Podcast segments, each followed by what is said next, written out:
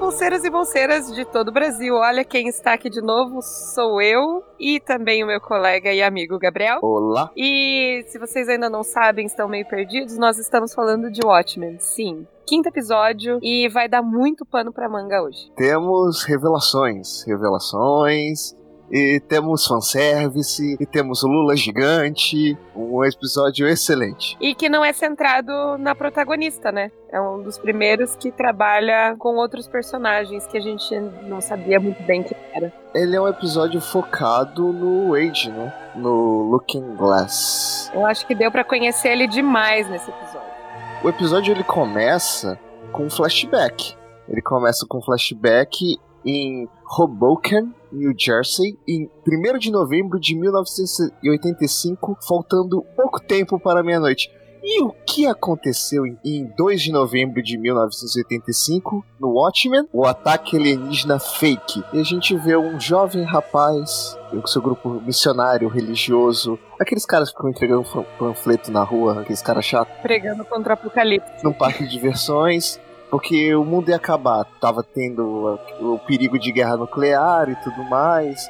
Então eles foram salvar as últimas almas antes do fim do mundo. Mal sabiam eles. Numa cidade de pecadores. Ele tá lá entregando os panfletos e, e se depara com uma galera mais ou menos que começa a zoar ele. Mais ou menos? Tipo uns punk Não da uns época. punk da época, uns punk mesmo, porque era 1985. Punk. Não, mas é que o punk da época era mais. É, mas era punk raiz de ali, hoje. era o punk verdadeiro, não era o Não, raiz, é. Aí acaba aparecendo uma garota pra, entre aspas, salvar ele. Só que na verdade ela só tá querendo sacanear com ele. Ela leva ele pra uma sala de espelhos, isso é importante. Tira as roupas dele e foge com as roupas dele. O que eu achei interessante é que é um grande clichê, né? Da menina que salva o menino, dos. Né? Aí ele pega. Mas ele foi otário, tava na cara que ela ia sacanear ele. Tava, tava. tava na cara. É. Mas nesse momento que ele tá na sala de espelhos, acontece um ataque. Tá tipo, ah, é que eu sou o maior dos pecadores e tal, né? E ele começa a se abaixar, tipo, co- como se fosse é, um penitente, né? E aí ele fala, não, porque tem que sofrer quem são pecadores. E aí parece, assim, naquele momento, que ele tá meio culpado porque ele acha que foi ele que fez tudo aquilo. Mas aí depois é que ele se dá conta e tal. Aí, nesse momento que ele tá pelado na sala de espelhos, começa a ouvir um barulho, começa a quebrar todos os espelhos, ele não sabe o que tá acontecendo, ele desmaia, acorda logo depois, sai da sala de espelhos pelado e vê todo mundo morto. Quer dizer, todo mundo não, mas quase todo mundo, sei lá, se tinha 100 pessoas naquele lugar, 90 morreram. Ele não entende o que aconteceu. Ele entra em pânico, ele literalmente entra em pânico. É eu, no caso dele, né? Ficaria tipo, meu Deus, o que aconteceu? Qualquer um, qualquer um com o mínimo de bom senso. Aí a câmera vai subindo, vai subindo, vai mostrando a cidade, e aí a gente vê a Lula gigante. A mesma do quadrinho. Vimos finalmente o ataque dos Imandias. Vimos finalmente o que aconteceu. Essa Lula vem escrita com uma plaquinha: chupa Zack Snyder. Brincadeira, eu gosto do filme de Zack Snyder. Mas ele não tem um Lula gigante. Mas aí cortamos pro presente e a gente vê qual é o- a identidade secreta, o disfarce, o trabalho de disfarce do Wade. Ele trabalha identificando mentirosos para marcas, assim. Ele trabalha com marketing. Ele é marqueteiro. Marqueteiro. É, ele fica vendo as reações das pessoas a propagandas. Aí a gente vai vendo mais desse universo. Tá vendo as reações do grupo de teste justamente com uma propaganda que venha morar em Nova York, porque ninguém mais quer morar em Nova York, que foi o lugar que aconteceu toda a tragédia. Então as pessoas têm medo de morar lá, ninguém gosta de morar lá, eles precisam reabitar a cidade. E as pessoas não querem, né? É Isso que ele fala. Não, elas não querem. Vocês podem fazer a propaganda mais linda possível. Ainda mais se vocês colocam Lula no meio da propaganda. Não vai, é claro que não vai vingar e não vai dar certo. Ninguém quer ficar lembrando que 3 milhões de pessoas morreram naquela cidade. Uma pergunta: você iria morar em Nova York depois disso? Até iria, mas eu não sou parâmetro. É, a gente é meio louco. É interessante porque a gente vê o porquê ele usa a máscara que ele usa. Ele usa uma máscara de espelho, uma máscara de Eles chamam uhum. o nome da substância de reflectina. Por quê? Porque essa máscara, ela é feita com material que teoricamente ajudaria a repelir o ataque psíquico da Lula. Porque ele tava numa sala de espelhos e ele sobreviveu. Muito por conta disso. E é o que fez ele quem ele era, né? No final das ele é um reflexo do que ele é. Carrega esse trauma de estar no lugar e ter sobrevivido ao ataque. Mas aí a gente vê depois ele vai pro trabalho dele real, que é o de policial, e lá ele tem uma conferência lá, é uma reunião basicamente, da Laurel falando: olha só, a gente tem que achar a uhum. cavalaria. Uhum. A gente não tem a menor puta ideia de onde eles estão.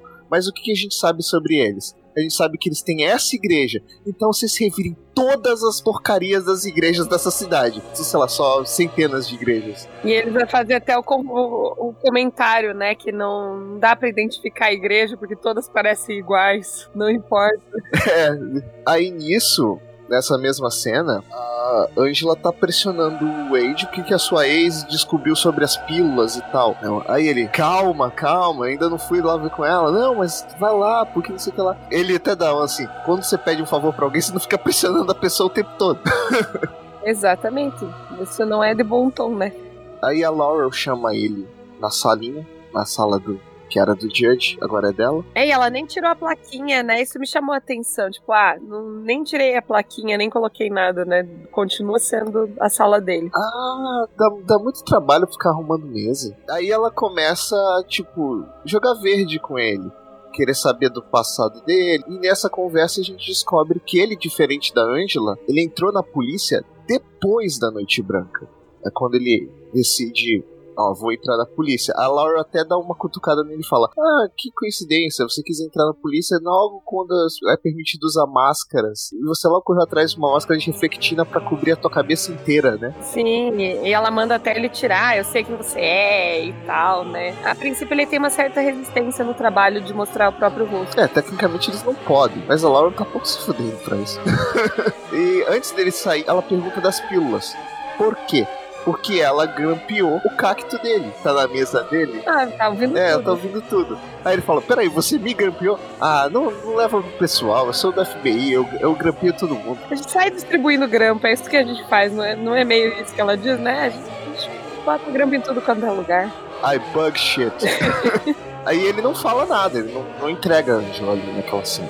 Ele fala: Ah, se você quer saber das pílulas, pergunta pra ela porque é um assunto pessoal. Depois temos uma cena dele na casa dele, e a gente vê mais sobre o quão ele é traumatizado, o quão ele tem dificuldade tanto de se relacionar com as pessoas e como os eventos traumáticos ainda influenciam ele. A gente vê que o boné que ele usa no episódio, ele tem reflectina dentro, a gente vê que ele tem um alarme em casa, caso de ataque alienígena, e ele fica fazendo testes o tempo todo a ponto de quebrar o alarme de tanto usar. Vê o quanto ele é paranoico também, né, com isso. Ele tem um bunker que a gente já viu no episódio passado. Eu já realizei 500 simulações. O cara do atendente fala: Peraí, você realizou 500? A gente só recomenda uma simulação por mês. ele fala: Eu faço quantas eu achar necessário. Tô pagando, pô esse episódio é para mostrar o quanto ele é paranoico e quanto esse evento mudou a vida dele, né? O episódio, ele te explica muito do que aconteceu. Ele é um episódio que situa quem não sabia do quadrinho. Ele te mostra todos os detalhes e ele faz isso construindo um personagem ali. Ele te dá mais informação sobre o Wade, sobre tudo que está acontecendo com o Wade e sobre aquele universo que a gente tá vendo. O que aconteceu depois. Ótimo. Então, o que eu mais achei legal é isso, né? Que o episódio além de construir uma história fora dele, mostra o quão o quão Wade tá ligado a essa história, literalmente, porque eu tenho uma conclusão de que ele não é Wade, ele virou Looking Glass, tipo, 100% do tempo, quase. O Looking Glass nada mais é ele não chega a ser uma personalidade do Wade, ele é só uma desculpa para ele se esconder atrás da máscara de reflectino. É só uma desculpa para ele se proteger. Como o Wade, ele não tem muita vida e até sabe? Tipo. Ah, ah. Nem como o Luke Inglês, ele faz mais ou menos as mesmas coisas. Ele fica cobrindo mentirosos. É isso, é a vida dele. E, e sendo paranoico. Mas depois disso, a gente vê ele indo ver a ex para perguntar das pílulas. A pressão da Angela funcionou. Ela fala que as pílulas são uma coisa chamada nostalgia. Essas pílulas são feitas, ou pelo menos elas são memórias de outras pessoas que você pode tomar, ingerir. E você vai ter uma alucinação muito louca com essas memórias. Você vai. Só que o problema é que isso é proibido porque pode causar psicose. é meio uma coisa óbvia, né? Mas tudo bem. Imagina você ficar vivendo a memória dos outros, sei lá. Eu achei interessante, na verdade, essa parte que fala sobre as pílulas. É a pílula do Total Recall, é do Vingador do Futuro, para quem viu o filme do Schwarzenegger. uhum. E aí, provavelmente, essas memórias são do avô dela, né? É, a gente acha que são, né? Pelo menos. Tudo indica que sejam. E nessa conversa também com a ex, a gente vê o quão ele tem dificuldade de se relacionar com as pessoas. Porque, apesar dela ainda ter um carinho por ele e tal, ela não aguentou viver com ele. Tamanho a paranoia. Ela fala, né? Fiquei tentando convencer você sete anos de que eu não ia fugir com as suas roupas e deixar você pelado. É. E ainda fala, ó, você voltou a usar o boné, porque ela sabe que o boné é sinal da paranoia dele também. Depois disso a gente vê um grupo de ajuda daqueles bem, tipo, alcoólicos anônimos, que as pessoas vão lá para falar sobre o trauma do 2 de novembro de 85, o trauma do ataque alienígena. E nesse grupo de ajuda, ele é meio que, sei lá, o monitor do grupo, o cara que tenta falar, olha, não, as coisas vão melhorar e tal ele é o guia do grupo e entra uma mulher, uma loira misteriosa. Sim, é, e é, você não achou interessante aquele depoimento? Porque o cara que tava falando enquanto ela entra, ele diz que ele nunca viveu aquelas memórias. Ele nunca viveu, mas ele foi criado por alguém que viveu, né? Então também não é muito fácil você viver no ambiente de alguém com trauma. Será que não é tipo aquele que a gente chama de paranoia, paranoia de grupo, que é quando uma pessoa fica paranoica e acaba um grupo acaba tomando aquela paranoia para si e tal? É porque eles ainda veem, né, os reflexos desse ataque também. Mas ele fala da mãe dele que tava no lugar. Então indica que sei lá, ele cresceu num, uhum. arco de gente paranoica por conta disso e ele acabou ficando assim. Um outro cara, não o Looking Glass, pra deixar. A paranoia coletiva, lembrei o nome da. É tipo, ah, e alguém fica paranoico e as pessoas começam a se, a se sensibilizar e acabam paranoicas também e tal, né? Aí o Looking Glass tá saindo, terapia de grupo, e ele começa a bater um papo com a mulher loira que tava lá. Ela fala: Ah, eu não vou voltar pro, pra próxima sessão e tal, isso tudo é bobagem, etc. Tal. Aí eles vão, vão, vão pro bar, vão pra beber. Os, os, dois começam a flertar, essa é verdade. Verdade. E, mas ele. É, você percebeu que ele tava bem interessado por que, que ela tava lá, né? E isso fez ele ir atrás dela também, essas coisas assim. É, porque provavelmente são sempre as mesmas pessoas o tempo todo. Sim, então quando então... aparece alguém novo causa curiosidade e ele foi atrás da curiosidade. Aí eles começam a conversar e tal, e tem uma referência à lista de Schindler. Porque ele pede, ah, conta a tua história do, do trauma. E ela menciona que a história dela é tipo o filme do Spielberg. Só que no, nesse universo, o filme do Spielberg não é sobre o Holocausto. É sobre o ataque alienígena. Tem a mesma cena da menininha, só que em vez da menininha andando, fugindo da noite dos cristais, é, acho que é a Noite dos Cristais, né? Esse, esse, é um filme que eu não vi até o final, confesso. Olha a professora de história confessando.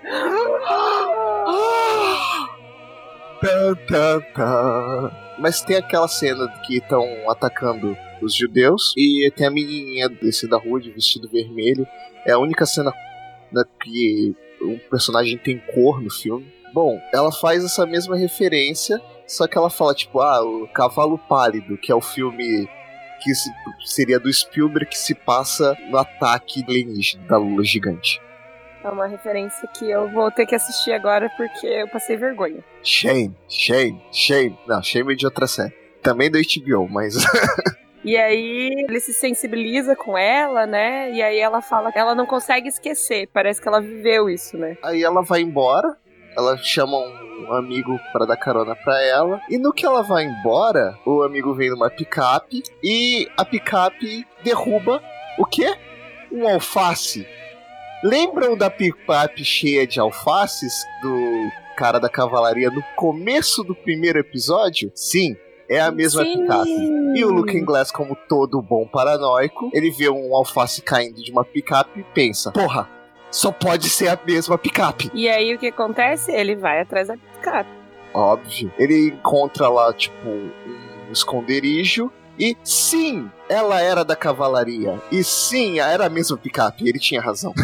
ele tinha razão. Ele consegue encontrar o, o, esconderijo deles. Não era uma igreja, era um galpão com uma igreja dentro. Porque sim, eles não são tão burros assim para divulgar uma foto e fazer tudo dentro de uma igreja. É muito óbvio que eles não são tão ignorantes assim, né? Eu não acharia forçado se fosse mesmo uma igreja, porque é uma cidadezinha pequena do sul dos Estados Unidos. Então, o que não falta é igreja. Verdade. E como o cara falou, todas as igrejas são meio parecidas, então não é como se ele também tivesse super identificando o lugar. É, né? Quando ele vai no esconderijo, ele descobre que era uma armadilha. A loira tava lá só pra enganar ele, só pra trazer ele, para tentar cooptar ele pra cavalaria. E ele caiu igual um patinho. Exato. E o que ele vê nesse esconderijo também? Um teleportador igual ao que o Zimandias usa para teleportar. Ele ainda não sabe disso, mas é um teleportador igual que o Zimandias usou para teleportar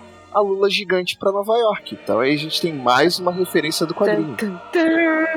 E o que, que, você acha que eles estão fazendo ali? Vamos entrar nisso daqui a pouquinho. Bem daqui a pouquinho, porque a, a próxima cena é o Wade sendo levado para uma sala cheia de TVs e Adivinha quem tava por trás de tudo o tempo todo? Sim, o senador King. O que era óbvio. Eu sabia que ele era vilão. Quem não sabia, né? Quem não sabia? Eu não sabia que ele era exatamente o cara que tava por trás de tudo, mas eu sabia que ele era vilão. Acabou se revelando que ele é o grande vilão. Na verdade, na verdade, eu desconfiava muito disso que ele estava por trás. Eu achava que ele tinha ligação com a cavalaria. Eu não achava que ele era o cabeça da cavalaria. E o que fez mais sentido também foi quando ele revela o que, que o Jude estava fazendo também, né? É, que era tipo um grande acordo nacional, com o Supremo, com tudo. Não, eu achei interessante o discurso dele, né? Que ele fala assim, ó, a cavalaria, tinha que alguém comandar a cavalaria porque eles são meio estúpidos. Né? Tipo, meio assim, né? E alguém precisava estar na polícia para que vocês não se matem e fazer o. Era um, era um grande acordo nacional mesmo. Com o Supremo, com tudo, referências à política brasileira. Né? Não. É mesmo? Mas por que, que eles queriam tanto levar o Wade até lá e copitar o Wade? porque a Angela está incomodando eles. Ela está fazendo as perguntas certas e está chegando perto de coisas que ela não deveria saber. Então eles querem que o Wade entregue tudo que ele sabe sobre a relação da Angela e do Will pra, pra Laurel pra afastar ela do caso. Ele até fala: Eu só quero que afaste ela por um, dois dias, tire ela da cidade, coisa assim. Se você não fizer isso, eu vou mandar a cavalaria matar toda a família dela. Eu sei quem ela é, eu sei onde ela mora, eu vou mandar todo mundo acabar com ela. Como um amigo digno, ele acaba então meio que cedendo aos planos, né? Naquela hora a gente não sabe o que ele vai fazer. A gente sabe que ele tá confuso com tudo que tá acontecendo. E vai ficar mais confuso ainda porque o senador King mostra para ele um DVD. E esse DVD tem o quê? Esse DVD tem a revelação de tudo que aconteceu em Watchmen, todo o plano dos Imandias. E a gente descobre que o Vedit estava por trás até do Robert Redford ter chegado à presidência. Que era parte do plano do Vedit. Inclusive, essa mensagem é pro Robert Redford. Ele fala: Olha, parabéns, presidente. Você acabou de ser eleito. Como eu saberia que você seria eleito, sendo que eu estou gravando isso anos antes? Aí ele revela todo o plano, ele fala da Lula, ele fala de tudo, e ele fala que era o único jeito que ele tinha para fazer com que o mundo não fosse pro caralho, e que agora depende também do Robert Redford seguir com o plano. Eu acho que seria muito legal se eles realmente conseguissem uma participação do Robert Redford nessa série. eu também acho, mas eu não sei se ele participaria. Será que ele participaria? Ele só não participaria se ele realmente levar a sério a aposentadoria que ele falou que ele vai fazer. Mas eh, ele já falou que ia se aposentar outras vezes e voltou atrás. Então, pode ser que ele volte atrás e participe de Watch. Seria legal. Mas aí o, o Wade questiona até o que eles estão fazendo. Que, ah, você, o seu plano então é abrir um portal e jogar uma outra Lula gigante em Tulsa. Aí o Senador King dá uma risada e fala: Uma nova Lula em Tulsa? Não. Onde que estaria a originalidade nisso? É o Lindelof falando pra audiência. Gente, eu não vou repetir o Watchmen. Eu não vou repetir exatamente o que aconteceu em Watchmen, porque não teria originalidade nenhuma em copiar o que o Alan Moore fez. Achei ótimo. Mas agora, entrando em teorias, o que ele estaria tentando fazer? Bom, é algo grande e que precisa de, de teleportador. Então, eu não faço a menor ideia. O que ele pode fazer, né? É algo para refletir essa semana. Eu acho que ele vai tentar usar o mesmo plano do medo, sabe? Porque o Vade te fala: eu fiz um plano para unir as pessoas baseado na coisa mais poderosa que existe: medo.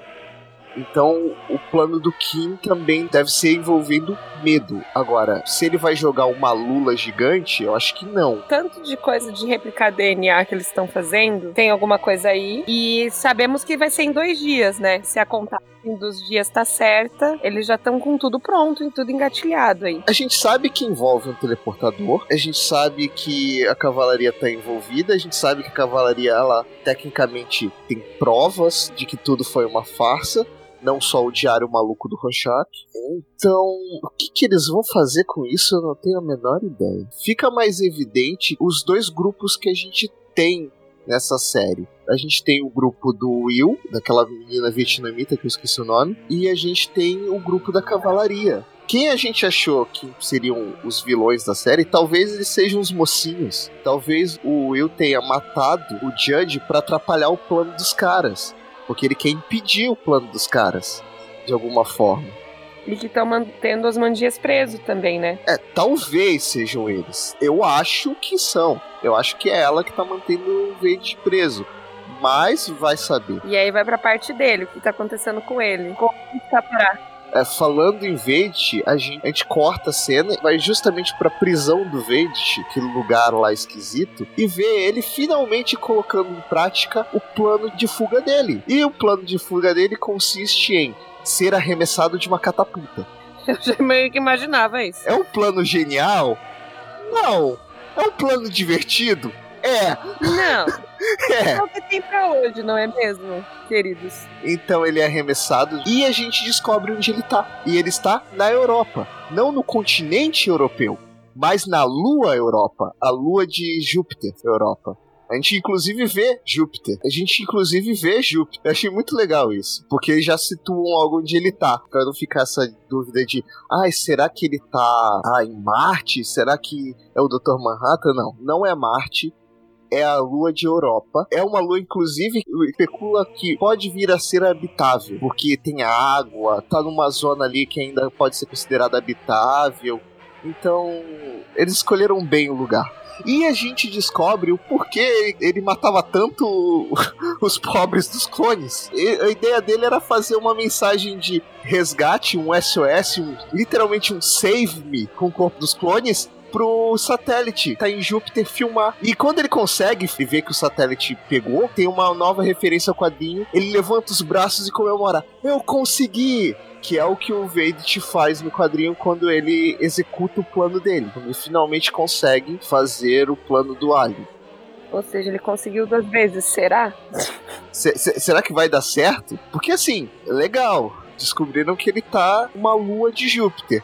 Como é que vão resgatar ele de lá? Eu não tenho a menor ideia. E como é que botaram ele lá também não fazemos a menor ideia. Ou fazemos. Provavelmente ele tá em, sei lá, uma cúpula habitável dentro da Europa, porque depois ele é puxado e ele volta pro mesmo cenário que ele tava. E aí a gente vê o, o Game Warden, guarda florestal lá, falando: Olha só, eu avisei para você não tentar escapar então eu vou te deixar preso. Menino mal, menino mal. Aí ele fica puto e Tem um momento que o, o Game Order fala que Deus tenha piedade da sua alma e o Veit olha para ele e fala: Deus?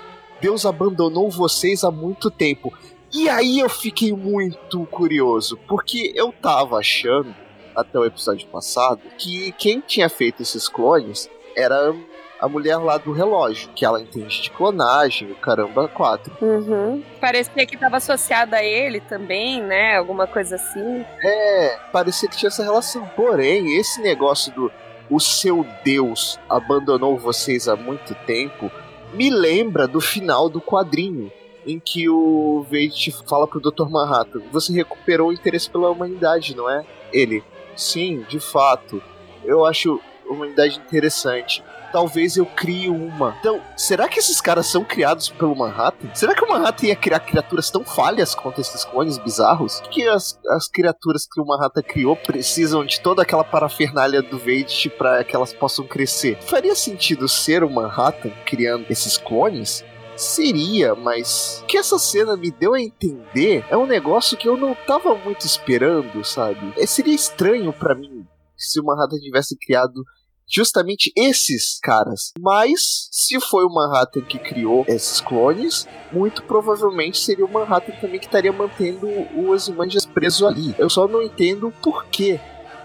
Você já parou pra pensar? Porque assim, ele voltou a acreditar na humanidade. O problema da humanidade é o mal. Será que ele não quis criar seres que não, não são más, mas drenando a bondade também? Tornou ela robô? Olha, faz sentido. Por exemplo, ele tentou fazer um negócio com a humanidade diferente, só que falhou e falou: ah, falhou, então que se foda. Largo aí e vamos embora. Pode é, ser. É possível. Eu ainda acho que é a vietnamita que criou esses clones e que tá mantendo o Vader preso. Mas essa frase levantou muitas suspeitas. Temos algumas teorias. É, que vão estar erradas, como sempre. É, como se provou até agora, a gente nunca acertou uma. Já acertou. Ah, a gente acertou algumas coisas. A gente acertou que o senador era um vilão. Verdade. Que era óbvio, mas tudo bem, a gente acertou. A gente vai pelo óbvio, então. É. O segredo é continuar fazendo teoria. Se a gente fizer 100, a gente acerta pelo menos umas 3 até o final. Fica aí se achando incrível ainda, né? Mas aí depois disso, a gente vê o Wade voltando pra delegacia e a Angela indo falar com ele, perguntando sobre as pílulas. E o que ele faz? sabendo que a Laurel tá escutando pelo cacto, ele entrega a Angela. Ele fala toda a história. Ele conta sobre o Will, ele fala tudo, ele abre todo o jogo pra Angela ali. Ele fala que as, o que as pílulas são. Aliás, ele pergunta pra Angela. Ele pergunta e ela entrega, né? Fala, ah, essas pílulas são do meu avô, eu acho que ele matou o Jude, aí eu acobertei ele, e é isso. Ela acaba sendo detida. Ele pergunta pra ela com o intuito dela se entregar ali. Só que ela, ela não tá sabendo que, que alguém mais além dele tá escutando. Aí ele até fala: Eu quero, desculpe, eu quero ajudar você. E nesse momento a Laurel entra na sala com a arma e dá voz de prisão para ela. Porque ela viu que ela tava cobertando crime e tal, tudo mais. E que ela tem posse de um medicamento legal, né? Posse de medicamento legal é de menos. O problema é que ela sabia do assassinato do Judge e acobertou o cara, acobertou o possível suspeito. E pior, tentou se livrar das provas. Então, da cadeia. Antes dela ser pega, ela pega o vidro de nostalgia, abre e engole tudo de uma vez. Será que teremos uma paranoica? Mais uma paranoica no. É, e isso vai dar muito ruim, porque eles deixaram bem claro: olha, essa pílula causa paranoia. Ela tomou um frasco inteiro junto. Então o próximo episódio vai ser uma viagem muito louca. Será que vai ser melhor do que esse? Hum... Não sei se vai ser melhor que esse, porque esse foi o melhor episódio da série até agora. Esse episódio entregou. Ele, a gente tava cobrando que ele entregasse respostas e esse entregou. Assim, entregou de forma definitiva muita coisa. Estou sentindo cheiro de arrependimento às notas anteriores dos episódios? Não. Não, Não. já. Mas... Eu, eu, adoro, eu adorei os outros episódios. Assim, eu, eu dou nota pela minha experiência, pela minha diversão com o episódio. Ok. Depois disso, nós temos ele voltando para casa, como sempre, né? E termina com um grande ponto de interrogação, porque temos a cavalaria tentando invadir a casa do Wade. Eles vão conseguir? Fica aí, o cara é paranoico, né? é legal essa cena, porque quando ele tá chegando em casa, tem um novo alarme na porta, ele pega o alarme, joga na lata de lixo, vai embora, só que aí volta, pega o alarme de volta e leva para casa. é tipo, velhos hábitos, né? Você sabe de tudo que, é, que tudo foi falso e tudo mais, você tá puto, mas você não consegue se livrar de velhos hábitos. E logo em seguida a cavalaria vai entrando na casa dele e o episódio acaba. A gente não sabe se o Wade vai ser morto, a gente não sabe se o Wade vai conseguir revidar ou se ele vai fugir. Talvez tenha uma coisa meio esqueceram de mim, que ele cria armadilhas mortais na casa dele para que alguém tente invadir. Talvez. Ou talvez ele fuja, ou talvez a gente já veja que ele foi assassinado mesmo. Eu não queria que ele morresse porque ele é um personagem mó legal, sabe? Eu queria ver mais dele na série. Eu não tô preparada para que ele morra. Preparado, preparado? também não tô, mas acho que seria um desperdício matar ele logo agora né? Sei lá. Nem que sequestrassem ele, deixassem ele sob custódia da cavalaria, uma coisa assim. Seria muito desperdício, cara. Você se, se afeiçoa pelo personagem, gosta do personagem, eles vão lá e matam logo de cara. Calma aí lá. Mas eu não sei se eles vão ter calma, a gente só tem pontos de interrogações, como em todos os outros episódios. Essa é a única certeza de Watchmen. A dúvida. Vai terminar, a gente vai ter dúvida e não vai ter relacionado até a próxima semana. Então, Vamos para as notas? Vamos. Quantos alarmes de ataque alienígena a gente dá para esse episódio? De 0 a 5. 0 a 5? 5. Com certeza. Que soem os alarmes. Não tem o que falar. O episódio foi o melhor da série até agora. Ele entregou respostas. Ele desenvolveu um personagem muito legal. Ele fez um monte de referência ao quadrinho. Ele abriu o campo para mais teorias, para mais dúvidas. Então, essa série tá muito boa, gente. Então, se vocês ainda não se empolgaram, se empolguem. se, se vocês ainda estão em dúvida, acho que ninguém vai ouvir cinco episódios de um podcast de uma série que ainda está em dúvida, mas caso vocês ainda estejam em dúvida, continuem assistindo porque essa série tá muito legal tá muito, muito legal. Então, para você também é cinco alarmes rolando? Cinco alarmes rolando, tanto para mim quanto para você. Sim, e muitos tapas no alarme também. É, e muita reflectina. Muitas referências também. E muitas referências.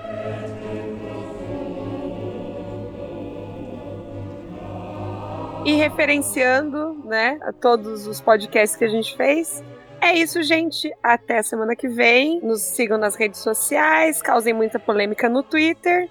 E é isso, gente. Falou. Tchau. Tchau.